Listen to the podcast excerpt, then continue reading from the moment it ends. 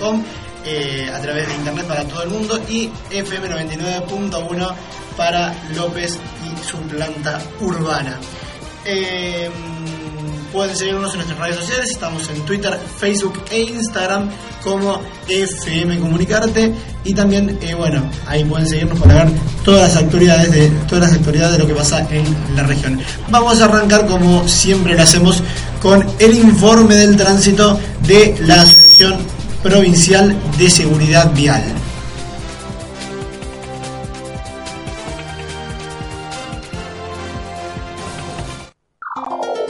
Santa Fe informa, estado del tránsito en toda la provincia. Buen día, ¿cómo les va? El placer de saludarlos. Buen miércoles a todo el equipo del programa y buena jornada, por supuesto, a quienes nos escuchan por la radio. Bueno, arrancamos este miércoles. La verdad que una jornada espléndida para salir a la ruta, no hay mayores complicaciones. Miércoles que por cierto sí se avisora caluroso en toda la provincia, pero en lo que respecta a las condiciones de tránsito, no tenemos complicaciones para salir a la ruta. Buena visibilidad y calzadas normales en toda la provincia. Únicamente vamos a pedir eh, precaución, dado que continúa el corte, por supuesto, en lo que es la Ruta Nacional 11, a la altura de Sauce Viejo. Recordarán ustedes que desde hace una semana se dio una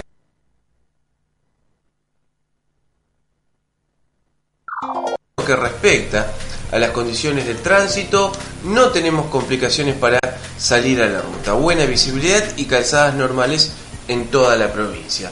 Únicamente vamos a pedir eh, precaución, dado que continúa el corte, por supuesto, en lo que es la Ruta Nacional 11, a la altura de Sauce Viejo. Recordarán ustedes que desde hace una semana se dio una alcantarilla, está cortado el tránsito, los vehículos livianos desvían por calles internas de la localidad de Sauce Viejo, no así los camiones quienes no pueden pasar por esta zona, los vehículos pesados tienen que desviar en lo que es el acceso a Coronda, quien venga desde el sur hacia el norte y también quien tenga como destino el sur de la Ruta Nacional 11 deberá desviar en el acceso a Sauce Viejo.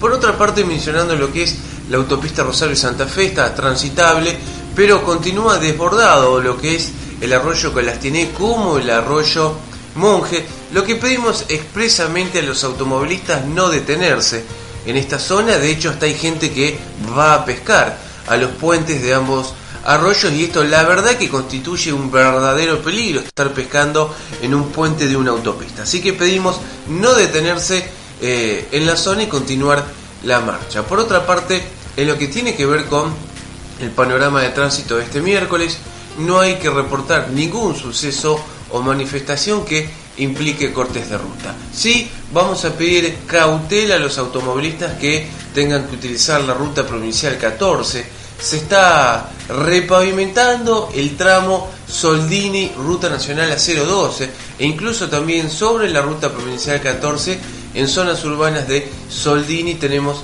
trabajo sobre la calzada. Esto implica demoras, hay mucho tránsito en la zona, hay que esperar unos minutitos, armarse de paciencia, así que le pedimos a todos los automovilistas que colaboren respetando la indicación de paso del banderillero. Así que recordamos ruta provincial 14 entre, en la localidad de Soldini. Y entre Soldini y la ruta nacional a 012, obras de repavimentación. Siendo todo lo que podemos destacar en este miércoles, nos despedimos, Dios mediante, hasta el día de mañana. Buena jornada para todos.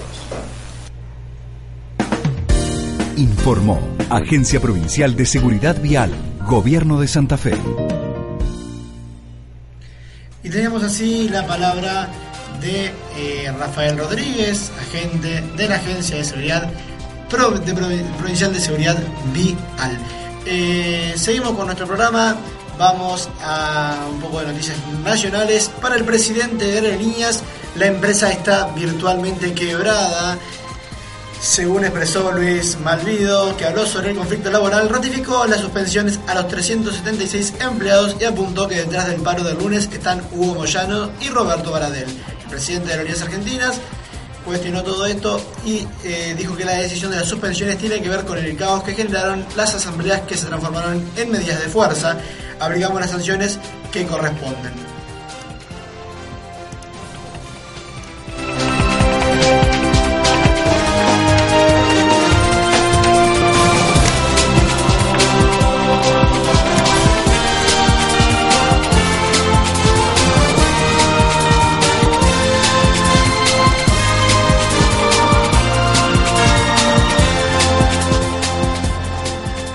San Juan, el ex jefe de la base naval de Puerto Belgrano, reveló internas en la Armada.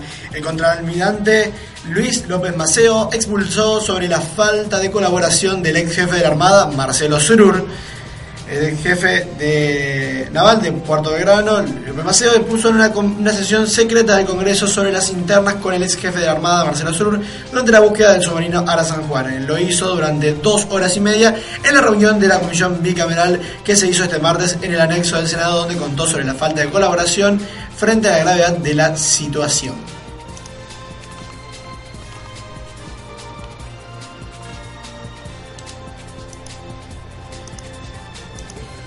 Hallaron muerta a una adolescente de 15 años que habría sido secuestrada a la salida del colegio en Flores.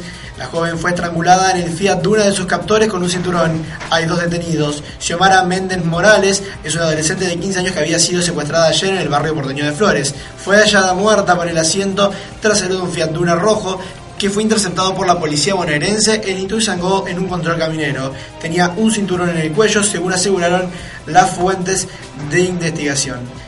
De acuerdo a la pista que investiga División de Antisecuestros de la Policía Federal y Fiscalía Federal número 12 a cargo de la doctora Alejandra Magnano, la joven vecina de la Villa 1114 e hija de una pareja de nacionalidad peruana, su madre tiene un puesto de ropa en una galería y su padre maneja un remis, fue secuestrada a las 17.30 horas del martes cuando salía de un colegio secundario ubicado en la intersección de las calles José Bonifacio y Carabobo. De acuerdo con relatos originados en el colegio, la menor había, se había subido por su propia voluntad al vehículo de los captores. Catherine, tía de la víctima, reveló que una de las personas era conocida de la familia, es chofer de la remisería Los Rebeldes, dijo la hermana del padre de la adolescente. Inmediatamente sobre el mamá realizó la denuncia en la comisaría número 40 y dijo que había recibido un llamado telefónico de la menor del otro lado de la línea, escuchaba a su hija llorar y un hombre le pidió 30 mil pesos y cocaína para liberarla. Su tía agregó que desde el celular de la menor se enviaron mensajes donde pedía una importante suma de dinero para liberarla. Francisco, el joven santafesino que a pesar de su enfermedad está a un paso de ser médico. Francisco Meiner tiene 24 años y padece de inmunodeficiencia común variable, pero esto no le impide alcanzar su sueño, ser médico. Estudia medicina en la UNL y se encuentra en su quinto año. Francisco vive con su mamá, quien se dedica a la confección de prendas. Él con mucha naturalidad cuenta de qué se trata su enfermedad. Es una deficiencia primaria que siempre la tuve desde que nací. No produjo una proteína que es importante para la defensa del cuerpo. Me la diagnosticaron a los 17 años años.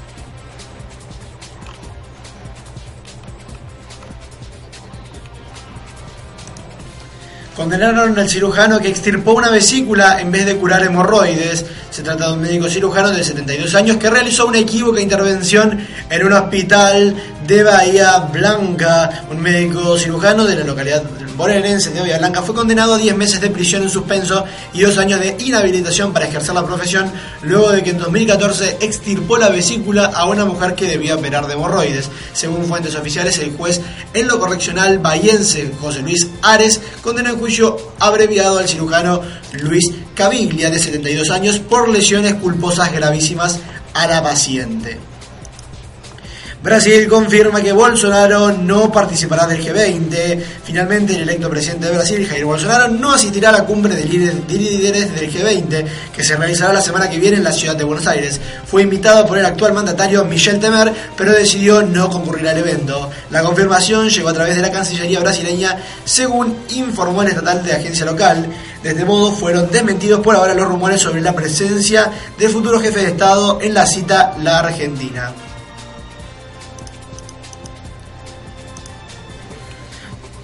Tras sufrir una fuerte caída, la soja rebotó un 0,8% en Chicago, llegando a 323 dólares con 70. Los granos se recuperaron parcialmente ayer en la de la caída de ayer en el mercado de Chicago debido al accionar comprador de fondos especulativos, a excepción del maíz que no pudo hacer frente a la baja en el precio del petróleo y de los mercados de valores.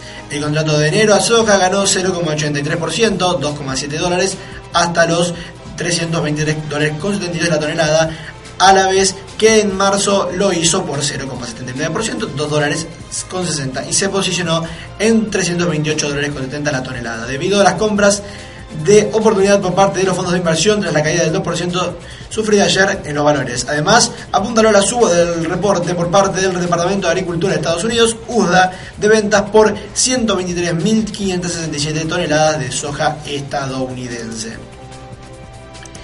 Las acciones argentinas rebotan hasta casi 5% en Wall Street. Tras dos jornadas de fuertes caídas, las acciones de empresas argentinas que cotizaban en Wall Street rebotan hasta casi 5% en una rueda con índices positivos en la bolsa de Nueva York. Los repuntes son liderados por los papeles de Pampa Energía con un avance del 4,8%, le siguen los activos de Banco Francés 3,3%, Superville y Galicia con 3,2%. Los únicos que operan en baja son los de Credit Sud al menos 0,5%. Uber es el nuevo sponsor digital de la selección argentina y la AFA. La compañía llegó a un acuerdo con la Asociación de Fútbol Argentino, hará acciones a través de las redes sociales del Combinado Nacional y la AFA y también lucirá su nombre en la indumentaria.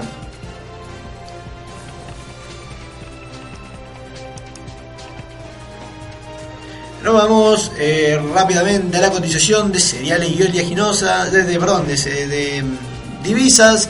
El dólar oficial para la compra 35,25 y para la venta 37,25 en casas de cambio Santa Fe 37,20. El euro 41,40 para la compra, 43,40 para la venta y en casas de cambio Santa Fe 43,25. El real en casas de cambio de Banco Nación, 8 pesos 70 para la compra, 9,70 para la venta. Y en casas de cambio Santa Fe, 10 pesos con 50. Y nos vamos al fútbol. En vivo está jugando Gimnasia y Grima de la Plata contra San Martín de San Juan. Ambos empatando 0-0. 34 minutos de partido. Repetimos que lo puedes ver por Fox Sport Premium. Eh, y recordemos que este fin de semana, el sábado, se va a estar jugando la vuelta de la super final entre Boca y River. River Boca en cancha de River en el Monumental, 17 horas este sábado 24 de noviembre. Se va a tener duelo para definir quién se queda con la copa de mayor nivel de Sudamérica. Pronóstico de tiempo para los siguientes días. Esta noche por noche se esperan posibilidades de tormentas, no tantas, pero posibilidades al fin y al cabo. Las temperaturas mínimas irían hasta los 23 grados eh, descendiendo hasta 15 el día de mañana por la noche.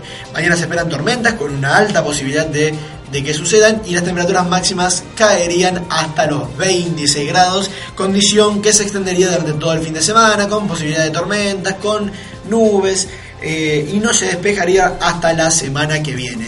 Cotización del mercado de la Bolsa de Comercio de Rosario, mercado de granos en vivo, ahora en cámara, está bajando la soja hasta los 8.850 pesos la tonelada. El trigo se sitúa también bajando hasta los 6.140 pesos.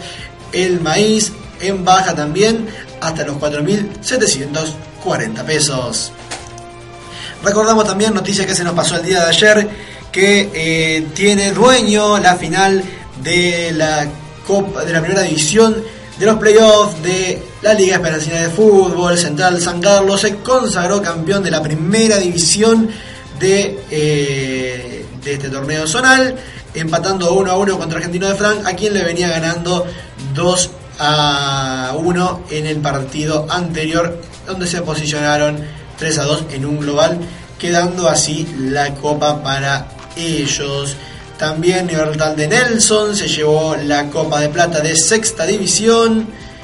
Y eh, esos son los datos que nos van pasando de la Liga Esperancina de Fútbol. Felicitaciones a ellos eh, y que disfruten estos premios.